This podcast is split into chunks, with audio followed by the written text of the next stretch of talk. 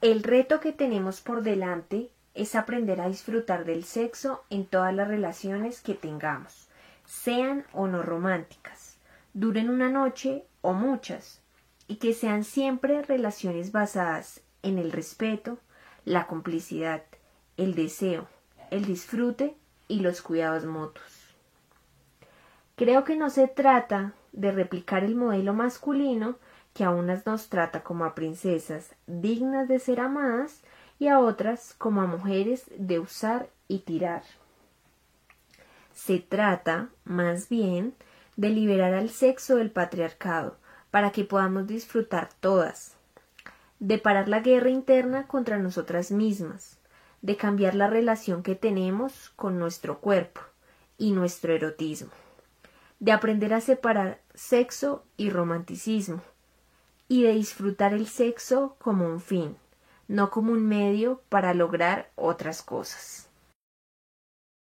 Se trata de que los hombres se liberen del miedo a las mujeres, que abandonen esa dicotomía que divide a las mujeres del mundo en buenas o malas, que aprendan a disfrutar del sexo y lo experimenten como una experiencia amorosa y placentera, que dejen de coleccionar mujeres y que su autoestima no dependa del número de mujeres que conquistan, sino de la calidad de sus relaciones.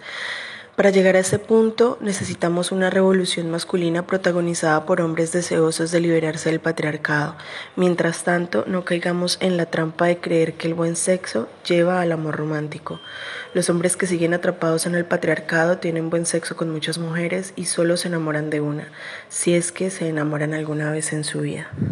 Las ateas del amor romántico ya no podemos creer más en el mito romántico. Ya sabemos que no está ahí la salvación, ni la felicidad, ni el paraíso. Las mujeres que ya no sufrimos por amor, estamos fabricando las herramientas que nos permitan unirnos algún día a un compañero o compañera sin perder nuestra libertad y autonomía. Queremos construir relaciones igualitarias, sanas, sin dependencias y basadas en el placer y la alegría de vivir. Ya no nos vemos tan guapas sufriendo, ya sabemos que no hace falta sufrir. Lo que queremos es vivir bien, disfrutar del sexo, de los afectos y del amor. Lo que buscamos no son dioses a los que idolatrar, ni salvadores que nos rescaten, sino compañeros y compañeras con los que compartir un trocito de nuestras vidas. Queremos vivir el amor y los afectos que nos rodean aquí y ahora, sin perder el tiempo esperando, sin dejarnos seducir por las promesas falsas del paraíso romántico, amando con los pies en la tierra y sin arrodillarnos ante nadie.